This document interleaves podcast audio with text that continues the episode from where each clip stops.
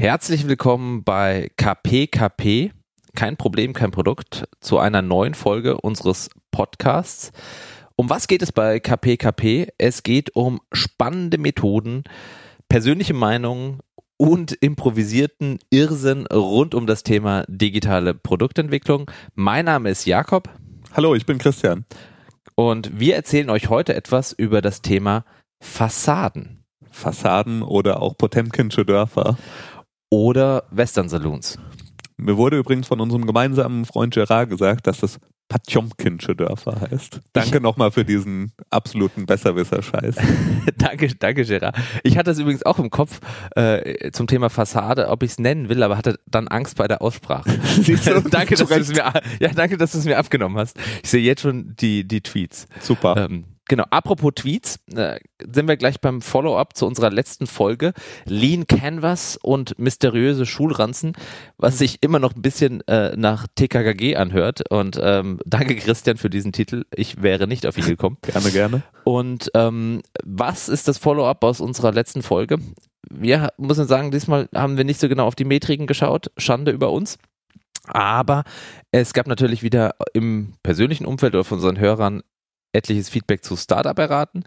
Und wir hatten sogar das Glück, dass eines der Startups, ähm, das wir letztens erraten haben, nämlich Base Labs, schöne Grüße, sich äh, gemeldet hat und ähm, dann nochmal auf äh, Twitter uns geantwortet hat, was es denn eigentlich macht. Aber ähm, die Konversation war höchst amüsant und deswegen nochmal schöne Grüße an, an Base Labs. Ich glaube, ich glaub, deren Pivot steht kurz bevor. Ja, ne? glaub, wenn sie das autonome Fahren, die Sensoren und das autonome Fahren nicht lösen, dann werden sie das mit den, mit den Bergsteigercamps und dem Labor äh, machen. Genau, aber unser heutiges Thema Fassaden, ja, also kennen ja viele aus ihrem Umfeld von Menschen, die eine Fassade vor sich hertragen, ähm, nicht ihre wahre Persönlichkeit zeigen. Und ähm, wenn ihr noch nicht genau wisst, was eine Fassade in der digitalen Produktentwicklung ist, versuchen wir das gerade mal ein wenig zu verorten für euch.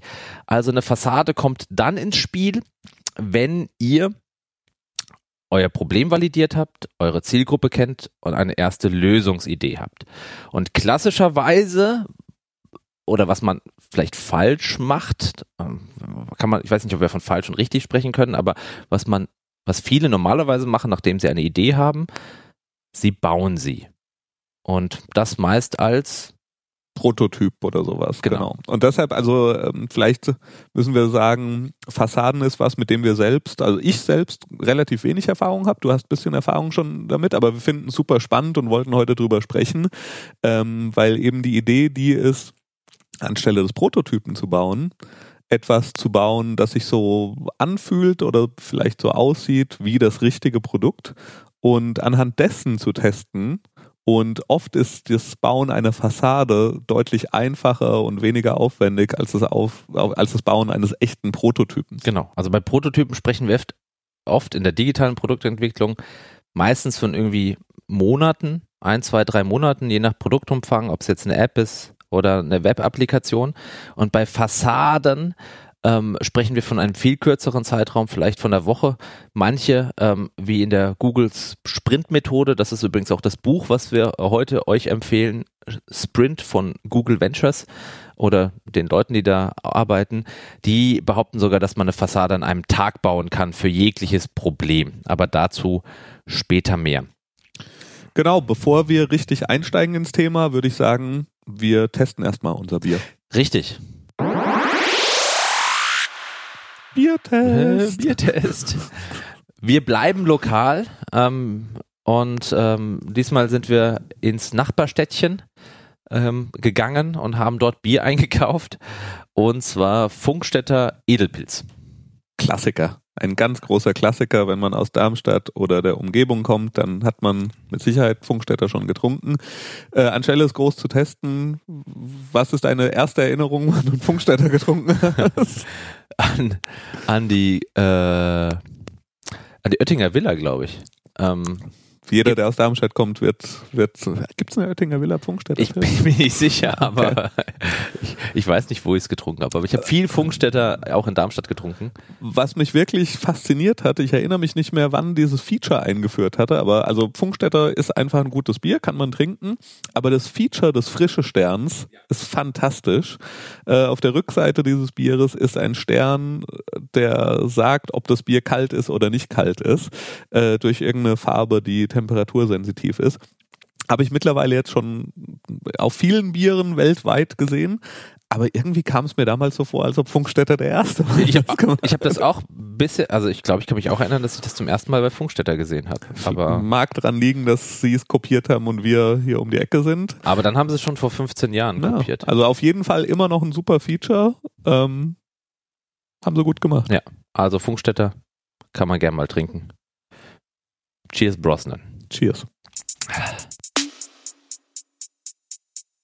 Gut, steigen wir ein ins Thema. Genau, Fassaden. Steigen wir ein ins Thema Fassade. Ähm, wenn man über Fassaden spricht, spricht man über Gefühle. Hm. Ähm, okay. Ja, ich habe nämlich dazu was Spannendes gelesen und auch die Erfahrung schon gemacht. Nämlich der Vorteil einer Fassade ist, dass man sich nicht so schnell in seine Fassade verliebt, wie in seinen Prototypen oder in sein Produkt, das man baut. Ah, weil man auch weniger Zeit reingesteckt hat. Ah. Genau. Und ähm, das ist wirklich ein Thema. Also normalerweise, wie gesagt, ihr habt eine Lösungsidee mhm. und ähm, ihr habt ordentlicherweise das Problem abgetestet, ihr kennt eure Zielgruppe und ihr fangt jetzt an zu bauen. Und das dauert dann einfach eine gewisse Zeit. Und mit jedem Tag, mit dem ihr euer Produkt baut, verliebt ihr euch ein bisschen mehr in euer mhm. Produkt. Und umso mehr tut es dann weh, wenn dann vielleicht von der Zielgruppe Kritik oder nicht ja. das, die erwartete Reaktion folgt. Und ihr tut euch schwer damit, das irgendwie anzunehmen und zu akzeptieren wenn ihr vorher eine Fassade baut, eurer Idee, ähm, nur ein Abglanz. Und von Fassaden, da müsst ihr euch wirklich vorstellen, wie in so einem Western-Film, ähm, die Saloons, ja. wo, wo man reintritt und dahinter ist einfach nichts. Daher kommt auch äh, dieser Begriff oder die. Potemkischen Dörfer, die dem Potemkin. Potemkin. Was, wurden die nicht dem russischen Zaren irgendwie ja, bei seiner ich, Durchreise? Ich, ich habe das, hab das heute nochmal auf Wikipedia gelesen, angeblich alles Quatsch, alles Lug und Trug okay. ausgedacht, aber es gibt, ähm, daher weiß das unser Freund Gerard auch, es gibt einen Panzer, der nach diesem General ah. Potjomkin benannt ist. Ähm, aber diese eigentliche Geschichte mit diesen schönen gemalten Häusern, äh, die, wo nichts dahinter war, ist wohl nicht so ganz geschichtlich belastbar. Also, aber ich, äh, in dem Artikel ist ganz interessant, also es ist aber so, dass für Staatsbesuche irgendwelche Straßenzüge neu angemalt wurden, schon in der Vergangenheit, also auch in der jüngeren Vergangenheit und der Rest ist irgendwie so geblieben, wie er war. Ähm, aber ist ein schöner, ein schönes Bild, kann sich jeder was drunter vorstellen. Da würde ich vielleicht auch nochmal einsteigen, einfach mal ein Beispiel zu nennen. Ja. Also dieses äh, geschichtliche Pseudo-Beispiel ist, ist super bekannt. Aber was ich eins der faszinierenden Beispiele für eine Fassade finde, ist ähm, aus jüngerer Vergangenheit die Geschichte von Zappos. Und ja, Zappos ist, ist, hammerharte Geschichte. ist äh, in Deutschland Menschen vielleicht bekannt ähm, als das Vorbild einer kleinen Einkaufsplattform namens Zalando. Ja. Da möchten wir auch äh, Freunde grüßen, die dort also, arbeiten ja, also, oder einkaufen. Genau. Ähm, äh, Rocket ist, ist ja immer ein bisschen darauf bedacht, Sachen zu machen, die funktionieren. Deshalb guckt man mal, was schon anderes funktioniert hat. Und Zappos ist eben ein Unternehmen, das hat funktioniert, vor allem damit Schuhe zu verkaufen und zwar online. Und ähm, wie das Ganze gestartet ist, wie die Fassade gebaut wurde für Zappos, ist so, dass äh, der Gründer, ich habe seinen Namen gerade vergessen. Ich weiß es auch nicht mehr. Der ist in Schuhgeschäfte gegangen. Und, und hat die Regale abfotografiert. Genau, und hat gefragt, kann ich Fotos von euren Schuhen machen? Und die Schuhgeschäfte haben wohl zum Teil wenigstens gesagt, ja, mach doch. Dann hat er diese Fotos genommen, hat sie auf eine Internetseite gestellt ähm, und hat einen Preis drunter geschrieben und wenn jemand auf Bestellen geklickt hat, ist er ins Schuhgeschäft gegangen, hat den Schuh gekauft und hat ihn den Leuten nach Hause geschickt. Genau. Und warum hat er diese Fassade gebaut? Und das finde ich ziemlich genial. Also, weil das ist echt schon ein paar Jahre her. Das war um die 2000er mhm. oder so. Das heißt, er hatte die Annahme damals getroffen, dass man, und das klingt jetzt ein bisschen verrückt, ähm, dass Menschen online eventuell Schuhe kaufen würden. Das war damals noch nicht so der Fall. Und er wollte seine sein Geschäftsmodell, seine Idee überprüfen und hat sich überlegt, naja, ich muss irgendwie herausfinden, ob Leute denn überhaupt online Schuhe kaufen würden.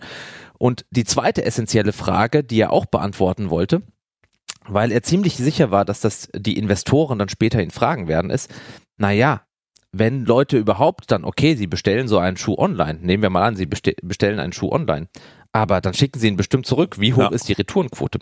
Und sein Experiment, also das, was er herausfinden wollte mit der Fassade ist, oder war, bestellen Menschen online Schuhe und wie viele schicken die Schuhe zurück? Und ich muss sagen, dafür hat er eine hammerharte Fassade entwickelt. Also für die damalige Zeit, indem er einfach eine Webseite gebaut hat, die Schuhe abfotografiert hat, die Leute über Google Ads, ähm, glaube ich, hingeleitet hat. Und ähm, sie haben dann bestellt und er hat auch richtig draufgelegt für seine Fassade. Also seine Fassade hat ihn Geld gekostet, weil er hat die Schuhe einen Tick günstiger angeboten, ähm, als sie in den Online-Stores waren, aber hat sie dann in den jeweiligen Geschäften gekauft hat die Versandkosten draufgelegt und hat irgendwie bei jedem Schuh, glaube ich, 10 Dollar so im Schnitt minus gemacht. Aber das war es ihm wert, um herauszufinden, ob sein Experiment funktioniert. Ob die Idee funktioniert. Ja, ja. und laut den Urban Investors Legends, oder das, was ich mal auch auf dem Barcamp gehört habe, ähm, soll es dann wirklich so gelaufen sein, dass er in den Investorengesprächen diese beiden Metriken, das heißt ähm, kaufen ja äh, Leute Online-Schuhe und wie hoch ist die Retourenquote, diese zentralen Fragen beantworten konnte und damit halt sein Investitionskapital ähm, bekommen hat. Und äh, da muss man einfach nochmal sagen, Chapeau, das ist ja. sehr clever gemacht. Super. Und Aber das heißt nicht unbedingt, dass man, weil er hat ja dann wirklich, wenn man mal das bisschen analysiert, musste er schon einige Sachen bauen. Ja, also er musste ein Bestellsystem bauen, er musste wirklich äh, einige Komponenten hinstellen. Aber ich glaube, es geht sogar noch einfacher, Fassaden zu bauen und man, man braucht sogar noch nicht mal solche Tools. Ähm, Schön, vielleicht eine, eine Geschichte, oder wolltest du noch was sagen zu, zu Zappos? Nee, aber das ist für mich also eins der, der besten Beispiele. Ähm, ich, genau. Absolut, finde ich auch, also wahnwitzig gut ähm, und, und ist eben eine Methode, ja. Also man kann einfach Internetseiten bauen, Fake Landing Pages bauen. Ich glaube, das ist die häufigste Fassade. Also ja, ich glaube, das, genau, das machen heute auch viele. Man hat eine Idee, ähm, man, man analysiert das Problem, man kriegt so die erste Validierung und dann baut man einfach eine Fake Landing Page, man schaltet Anzeigen und man guckt, wie viele Leute klicken wie viele Leute interagieren auf meiner Seite, wie viele Leute tragen sich vielleicht ein für ein Newsletter, bevor ich mein eigentliches Produkt entwickle. Ähm, das finde ich super spannend. Und gerade Hype-Thema Bots ist auch zum Beispiel ganz, ganz lustig, habe ich auch drüber gelesen.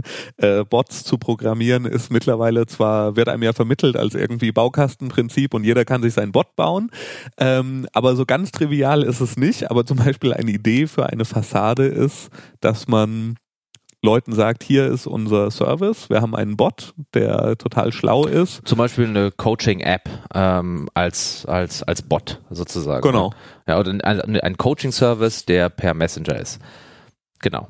Und man, man kommuniziert nach draußen, hier ist dieser Service und man, man schafft das Bild, dass dieser Service quasi unendlich skalierbar ist und Milliarden Menschen mit dieser Seite interagieren könnten.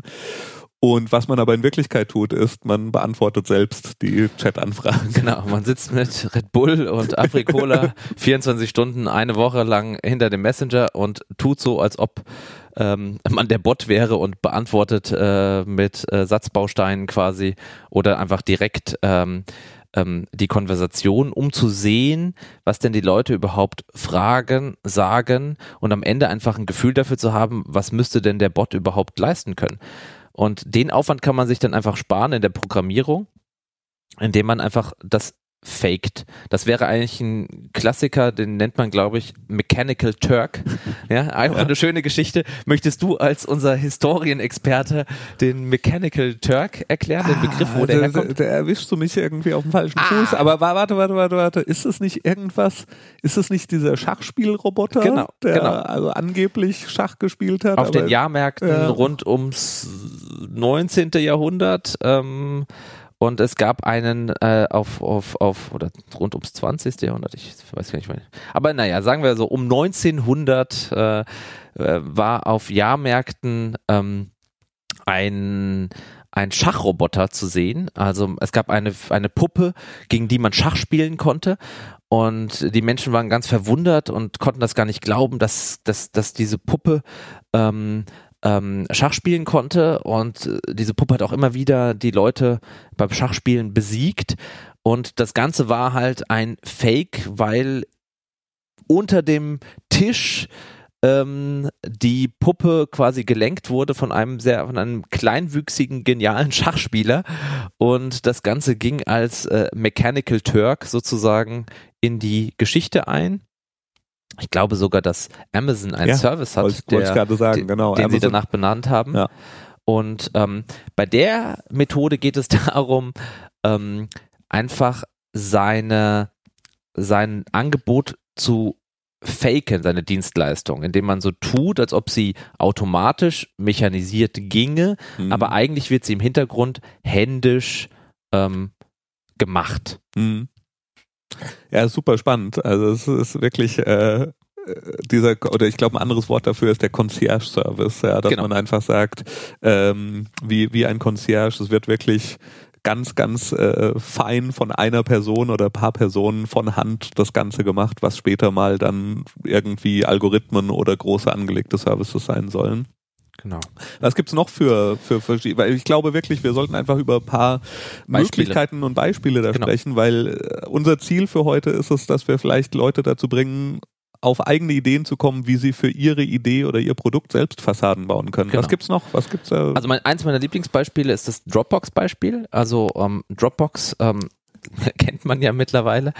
Und ähm, bevor Dropbox auf den Markt ging, haben sie ein Video produziert und das in Foren oder ähm, publiziert, wie Dropbox funktionieren würde. Und sie haben es quasi ähm, gemockt oder gefaked. Man Ja. haben einfach gezeigt, wie der Dateitransfer zwischen einem Windows-Rechner und einem Mac oder einem Linux-Rechner funktioniert hat. Und ähm, ich glaube, ich bin mir sicher, dass sie vorher einen Proof, einen, einen technischen Proof of Concept gemacht haben. Also sie haben sich vorher überlegt, ob das überhaupt technisch möglich ist. Und sie wollten aber, ähm, ihr Ziel war, Investorengelder einzusammeln.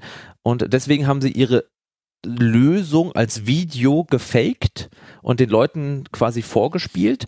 Und die Resonanz war überwältigend. Es gab, glaube ich, 75.000 Abrufe Mhm. und, und, und, und 13.000 Subscriptions ja. ähm, im Formular unter dem Video.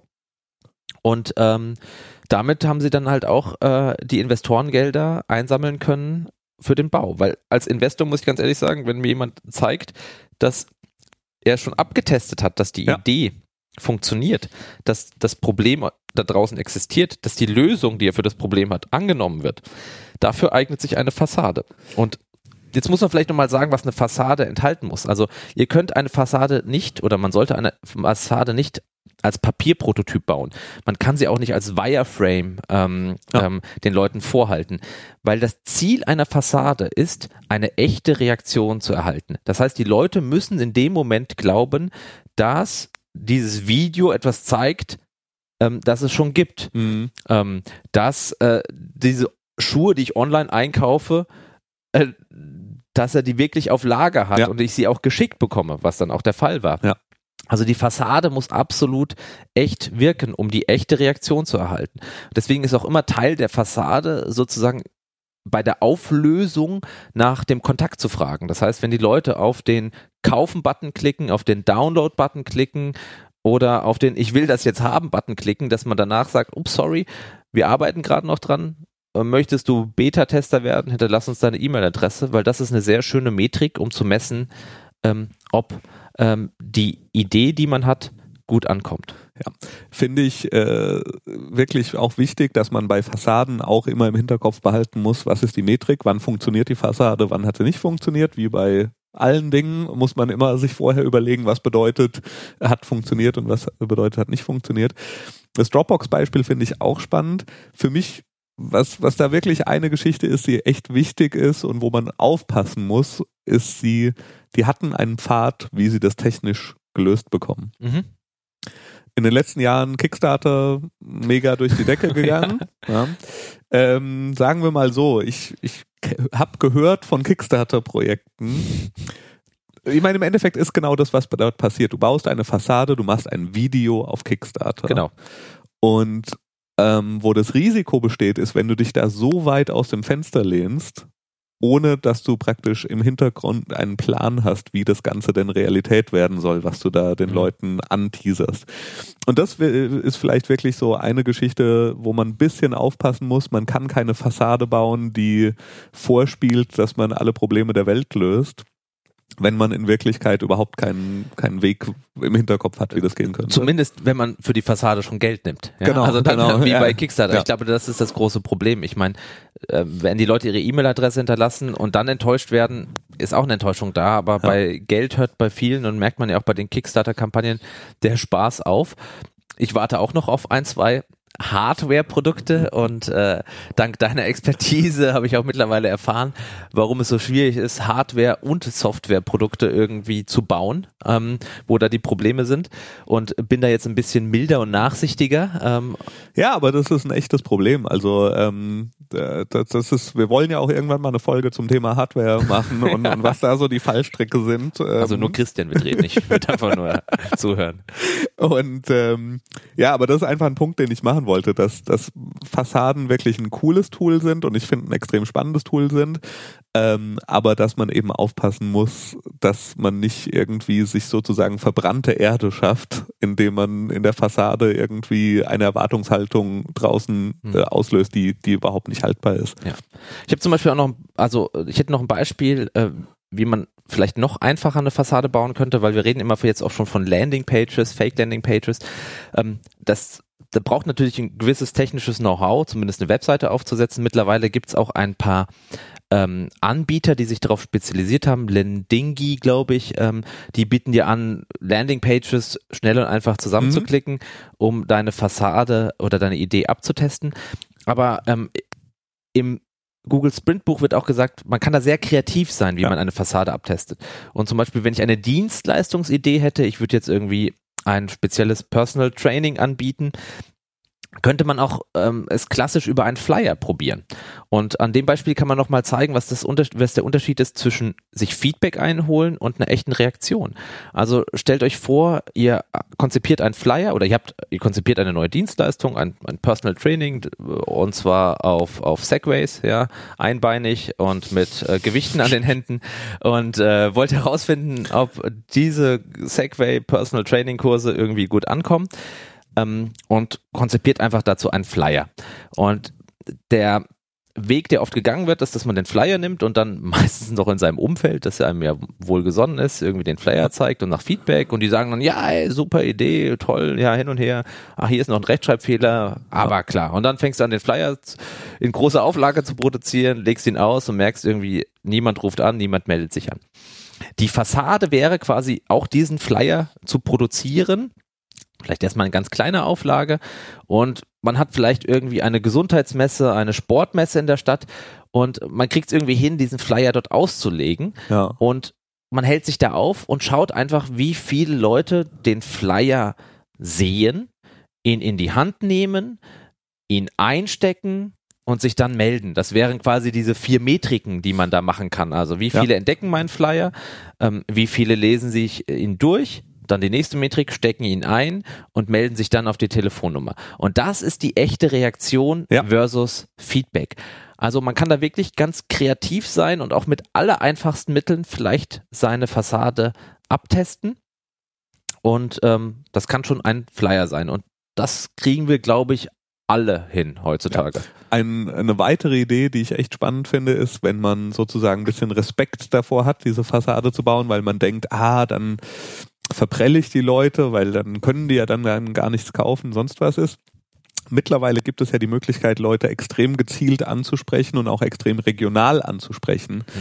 Ähm, einfachster Weg dazu zum Beispiel ist Facebook. Ja. Das ist was, was ich mir selbst gerade anschaue. Letzte Woche angemeldet, Christian.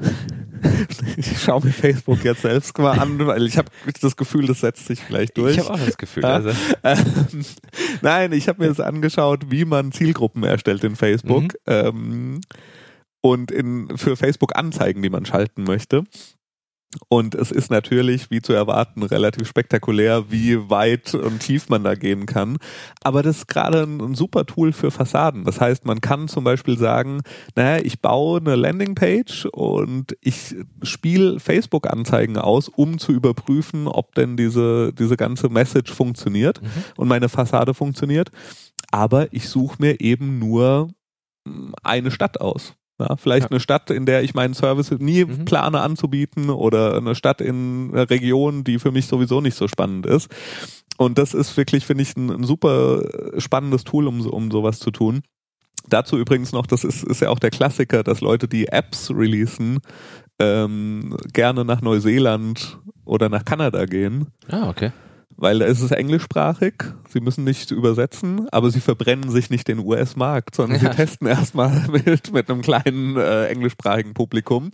Also Leute, geht nach Österreich, Liechtenstein, genau. Schweiz. Genau, das genau sowas. Also ich äh, bin gerade selbst dabei, mir eine Fassade aufzubauen für was, was ich gerne überprüfen möchte und genau das habe ich getan. Ich, ich suche mir jetzt Städte in Österreich raus, weil ich das nicht als Kernzielgruppe sehe in Zukunft oder als, als relativ kleinen Teil nur, ähm, und schaue, was dort funktioniert und äh, würde das dann genau. eben auf andere Regionen ausweiten. Also da bin ich auch gespannt, weil wir auf der Arbeit mit unserem Projekt ähm, auch an dem Punkt gelangt sind. Wir haben gerade die Fassade geplant und jetzt kann man nochmal überlegen, okay, ähm, wie sieht das aus? Wir haben uns eine Story überlegt, also wie diese Fassade funktionieren könnte.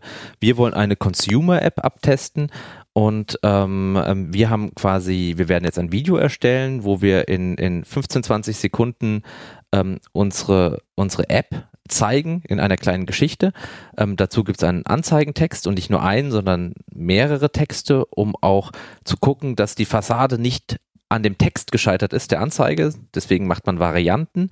Und, ähm, und dieses Video leitet dann über, oder diese Anzeige, diese Facebook-Anzeige leitet dann über ähm, auf eine Landingpage. Wir benutzen auch das Facebook-Targeting und äh, grenzen das regional ein und versuchen Leute aus unserer Zielgruppe über die Interessen zu erwischen.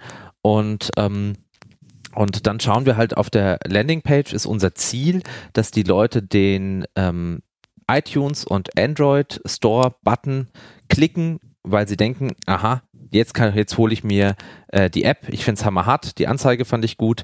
Ähm, das Video fand ich gut. Die Landingpage hat mich überzeugt mit der Vorteilskommunikation. Das will ich haben. Und das sind auch unsere Metriken, äh, die wir messen. Und ich bin total gespannt auf dieses Experiment. Wir werden es erst leider im neuen Jahr machen können, weil uns die Weihnachtszeit äh, und die Urlaubszeit da einen Strich durch die Rechnung macht.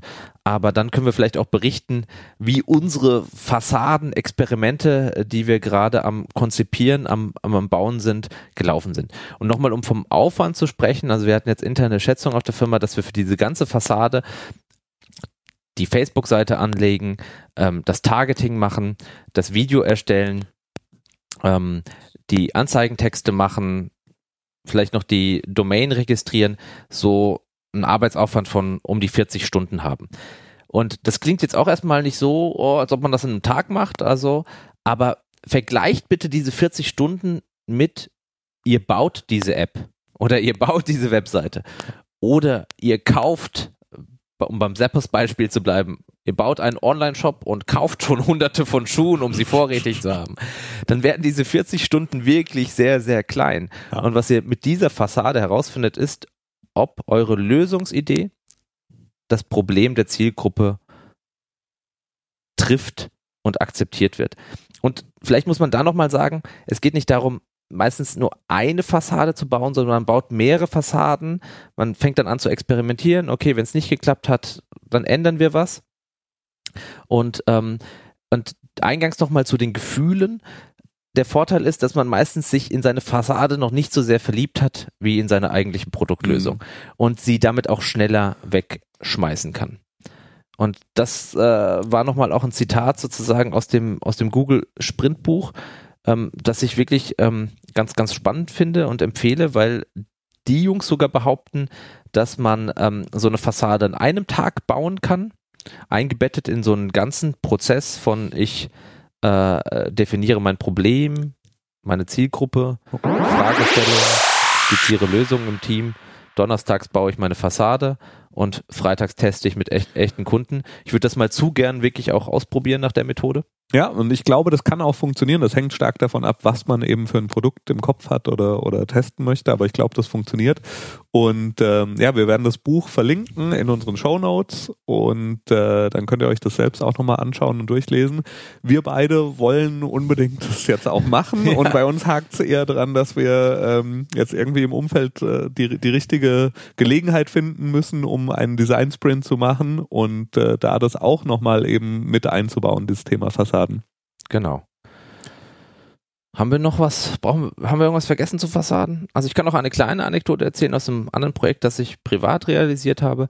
Da war meine Fassade, dass ich, äh, es ging um einen Dienst, der automatisiert Nachrichten verschickt und ähm, statt diese automatisierten Nachrichten, soll ich sagen, du hast Komm, mich schon damals ich, ausgelacht. Ich, ich, ich, muss lachen. Ähm, erzähl doch mal bitte, was das für ein Dienst ist. Okay. Ich finde, das ist eine extrem spannende Geschichte. Ja, die Idee war, ähm, Emoji-Horoskope ähm, zu automatisiert zu verschicken über WhatsApp, Facebook Messenger und Telegram. Statt einem normalen Horoskop erhält die Nutzerin, die Zielgruppen waren vor allem weiblich, ähm, ein Emoji-Horoskop, das zu Liebe, Arbeit und Freizeit drei Emojis gezeigt hat oder zeigt. Das Produkt gibt's immer noch im Internet.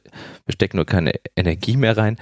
Und ähm, bevor wir quasi ähm, die Programmierung gebaut haben, war unsere Fassade, dass ich per WhatsApp händisch gebaute Emoji-Horoskope jeden Morgen Freundinnen und Bekannten geschickt habe, um zu sehen, wie sie darauf reagieren, ob sie es gut finden. Also das Learning an dieser Stelle ist, Fassaden ersparen euch Prototypen zu bauen, können aber extrem wehtun.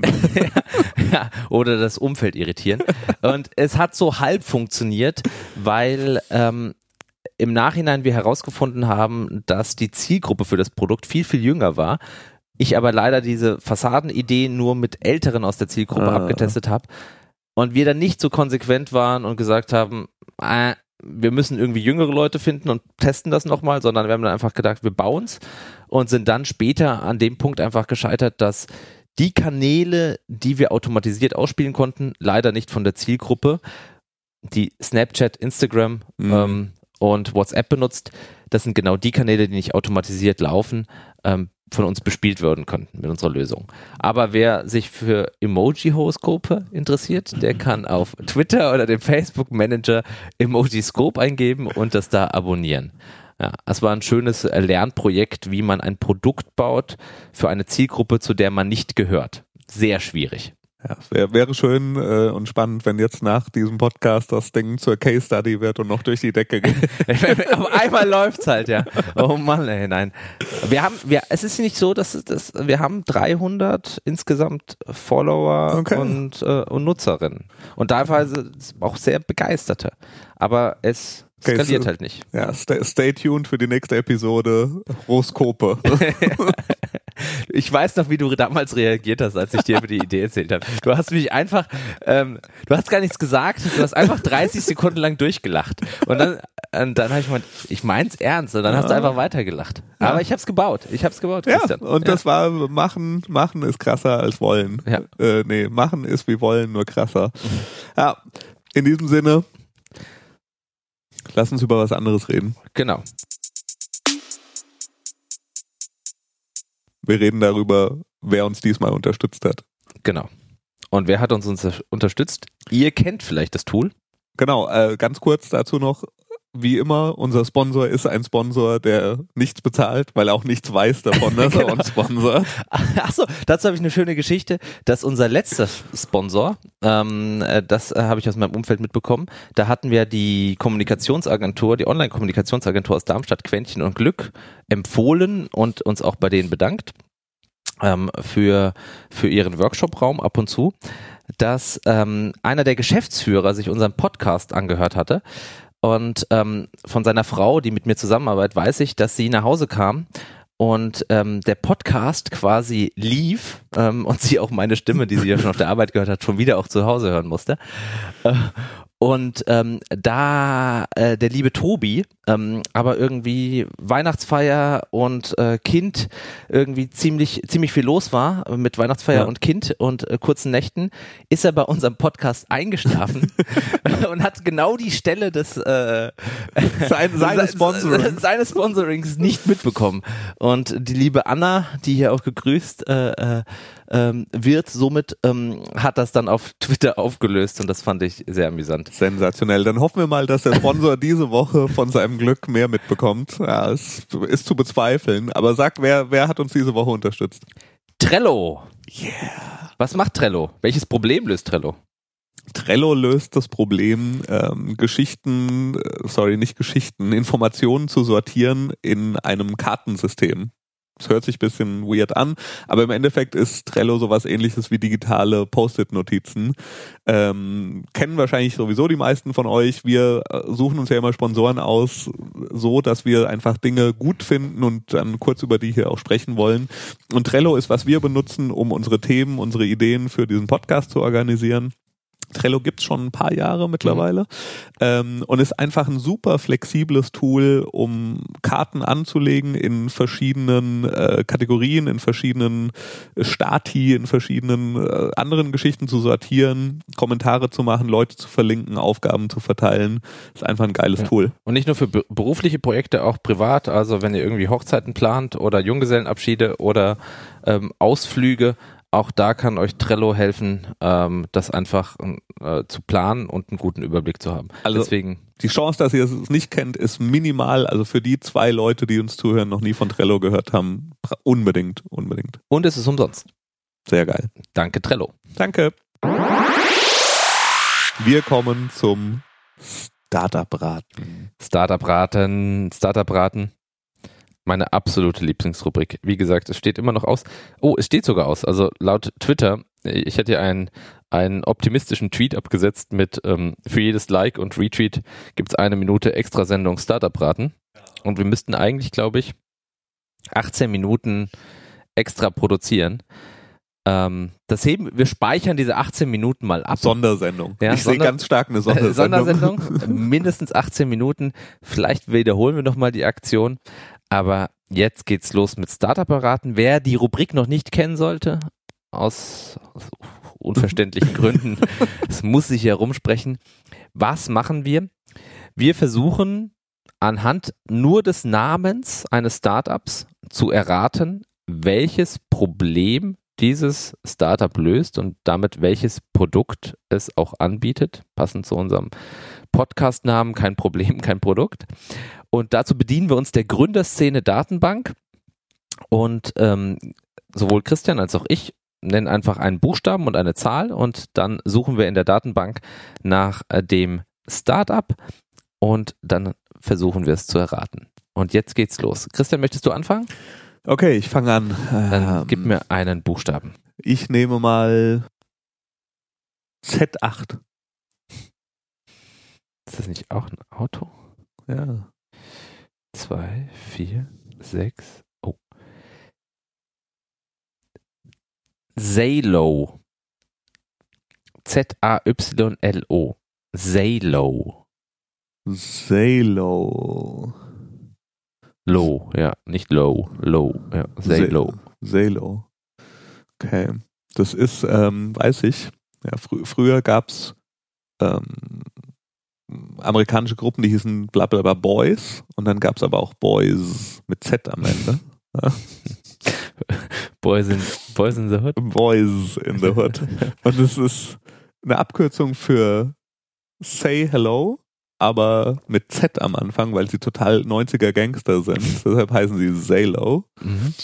Und Zalo ist im Endeffekt sowas ähnliches wie, wie Tinder, aber ähm, es funktioniert so, ähm, dass man sich Hallo sagen kann, aber nur, was man eingibt, wird automatisch in 90er Jahre Gangster-Rap-Sprache übersetzt. also es ist ein Gangster-Rap ähm, Flirt-Chat. Genau, genau. Also es auch sagt am, am Ende, wenn man da schreibt, äh, war schön mit dir zu sprechen, sagt, schreibt Snuff Set, Buddy. ja, und jedes zweite Wort wird automatisch zu Yo und äh, es war ja in den 90ern Yo, Yo, Yo, Yo, Yo und so und das ist, glaube ich, was Sailor macht. Ja. Das gefällt mir, das würde ich gerne ausprobieren. Salo ist eine innovative und benutzerfreundliche Preissuchmaschine mit Standort in Köln. Es ist für eine Preissuchmaschine auch extrem wichtig, dass der Standort in Köln ist. Ja, Salo dient so als zusätzlicher Kanal für den Verkauf von Produkten. Derzeit können Verbraucher über 8 Millionen Produkte bei über 400 Online-Shops auf www.salo.com vergleichen. Ja. Komm, ich vergleiche mal auf salo.com. Status aktiv. Ja, läuft auch noch. Äh, die aktuell beliebtesten Produkte auf Salo sind Rinderpansen. Not, not kidding. Rinderpansen. Im Ernst? Ja. Acrylkugel 6 cm und eine Headless-Mütze und Lonsdale Sweatjacken.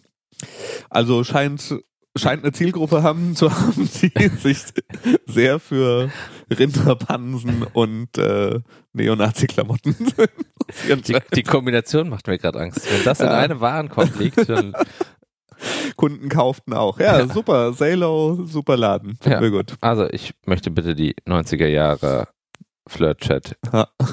Ähm, du bist dran. Ja, hast du auch es auf? Ich hab's auf. G G9. Eins, zwei, drei, acht, neun. So haben wir doch noch unser Abitur gemacht, oder? G9, ja. Äh, G9 ist das Startup. Okay, interessanter Name. Das Startup gastrozutat.de. Gastrozutat.de ist ganz klar, die haben sich äh, darauf spezialisiert, das Problem, ähm, wenn ich Neugastronom bin mhm. und eine Gastronomie eröffnen möchte und ich eigentlich gar keine Ahnung habe, dann kann ich mir auf Gastrozutat sozusagen ganz einfach visuell zusammenklicken, dass ich zum Beispiel Tische brauche, eine Bar brauche, Getränke brauche, eine Küche brauche, Personal brauche, einen Dienstplan brauche und ich kann quasi visuell mir alle Zutaten, die ich für meinen Gastrobetrieb brauche, ähm, zusammenstellen. Das erste Mal, dass ich finde, dass die Erklärung echt plausibel ist. Das könnte sogar sein. Ich dachte jetzt sowas wie für Gastronomen, die ganz am Anfang stehen, die Gastrozutat Salz, Mehl. so, so, so simpel? Nee, aber ich, ich finde das, was du erklärt hast, klingt total richtig. Wollen wir schauen, was, ja, was sie ja. machen? gastrozutat.de ähm, hat keine Beschreibung. Dann lassen Sie auf die Internetseite gehen. Das Auktionshaus gastrozutat.de hat eine Seite, die Safari nicht erreichen kann.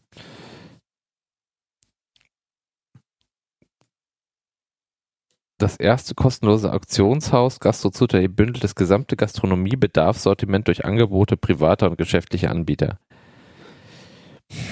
Ja, du warst nah dran, ist aber direkt in die Pleite gelaufen. Verdammt. Okay. Ah, ich glaube, wir machen einfach noch eine Runde. Klar, wir müssen ja. auch noch eine Runde ja. machen. Du bist dran.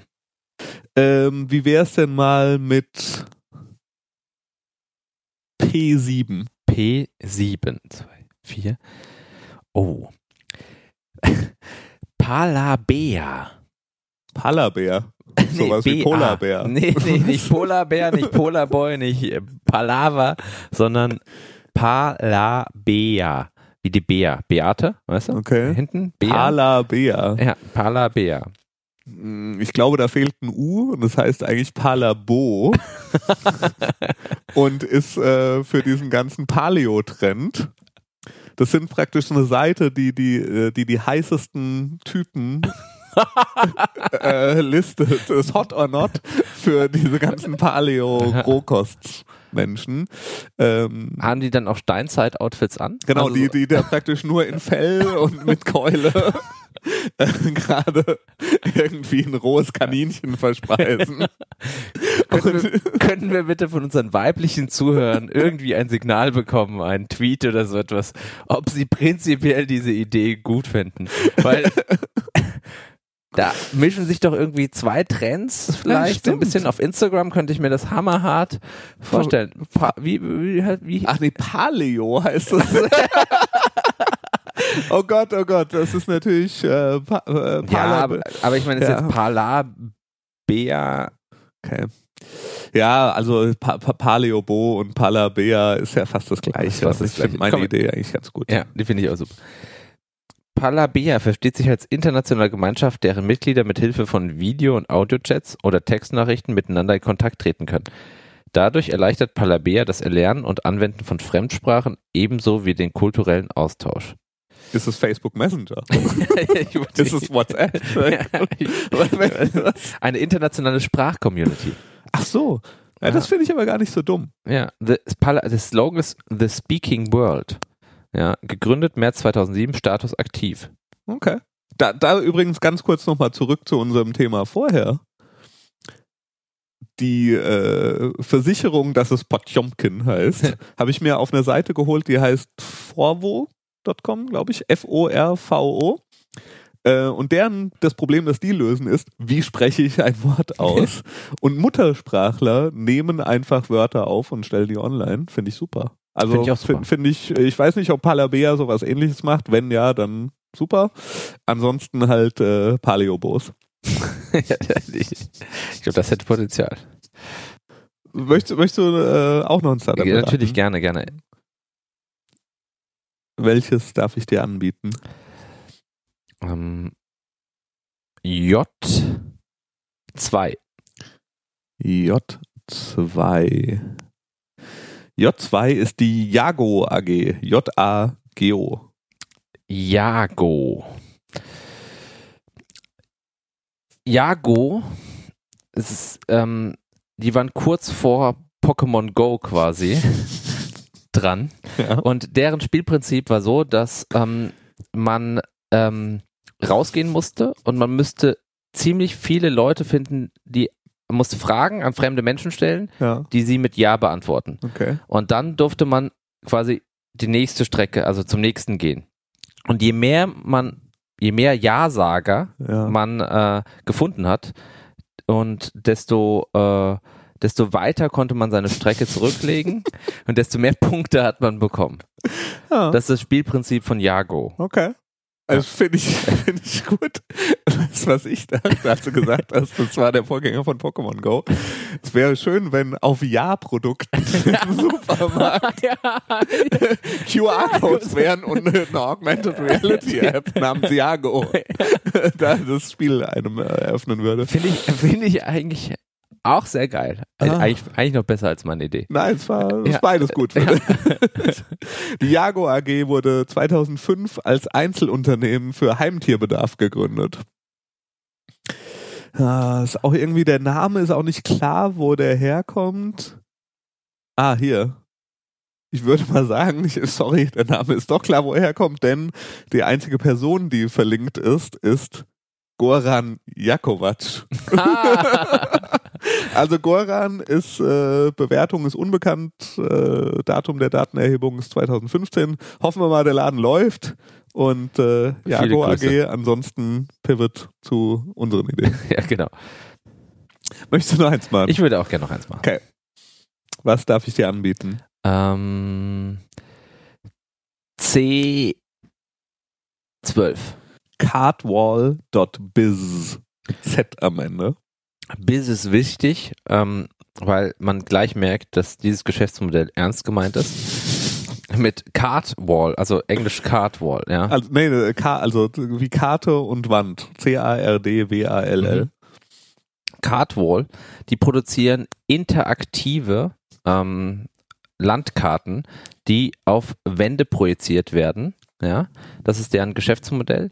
Und dazu haben sie sozusagen ein Brick entwickelt, ein Stein, Ja. der in die, Wa in die Wand reingemacht wird und der ähm, quasi im Nahbereich, der ragt ein bisschen raus. Man denkt eigentlich erst, das ist ein Fehler, der Stein Mhm. ist nicht richtig in der Wand, aber der braucht ein bisschen Abstand, so fünf bis zehn Zentimeter. Und dann projiziert er auf eine Wand eine Karte. Okay.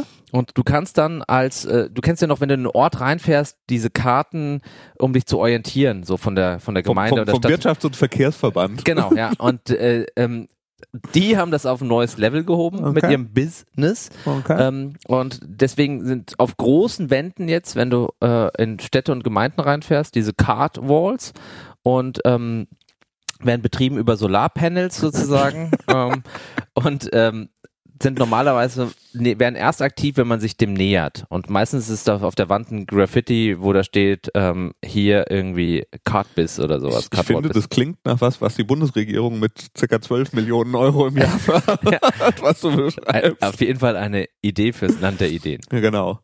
Cardwall ist ein Unternehmen, das Visitenkarten sammelt und nach Städtenbranchen Positionen einordnet. Dabei ist es möglich, Karten zu speichern, zu bewerten oder mit einem sozialen Netzwerk zu verbinden. Moment, Sie sammeln, Moment, Sie sammeln Visitenkarten, Kleben die dann in so Hefte ein? Oder? äh, digitalisieren die dann und stellen sie ins Internet? Also Sie, sie sind LinkedIn oder Xing. Wer macht das? sa- Ich habe jetzt ein bisschen Angst, meine Visitenkarten. Ja, wegzugeben. Cardwall, äh, ich habe gerade auf die Internetseite geklickt von Cardwall und äh, jetzt ich, es ist ein Fettnäpfchen, aber es ist definitiv eine asiatische Sprache, in der alle Schriftzeichen auf dieser Internetseite sind. Auch die Models sehen so aus und es ist also entweder japanisch oder chinesisch oder irgendwas. Also ich würde sagen, äh, Laden läuft nicht. Wie so oft, Laden läuft einfach nicht. Ich glaube, wir sollten das mit den interaktiven Karten auf den Wänden machen. Besser wär's. Sollten wir denen, ich glaube, es ist Kosmetik, die sie jetzt machen. Aber wir werden die Empfehlung mal hier äh, per Google Translate übersetzen Und twittern. und ihnen rüber twittern und mal hören, was sie davon halten. Sehr gute Idee. Gut, das war's auch wieder ähm, mit Startup beraten. Genau, und das war's auch wieder mit kein Problem, kein Produkt. Wir hoffen, ihr schaltet beim nächsten Mal wieder ein. Das äh, Thema der nächsten Sendung kennen wir noch gar nicht. Nö, aber schreibt uns, wie ihr es heute fandet. Und äh, ich bin C-Lords auf Twitter. Du bist A-Socialpreneur. Wir sind KPKP-Podcast auf Twitter. Bitte schreibt uns. Genau. Und, äh, Und wenn ihr Fassadenideen habt, äh, Fassadenprobleme habt oder irgendwie rund um das Thema Fassade mal Gesprächsbedarf habt, könnt ihr uns, äh, könnt ihr euch gerne bei uns melden. Wir helfen euch dann beim Fassadenbegutachten so gut wir können. so gut wir können und äh, freuen uns einfach über den Austausch und eure Gedanken und Ideen dazu. Super. Bis dahin. Tschüss. Tschüss.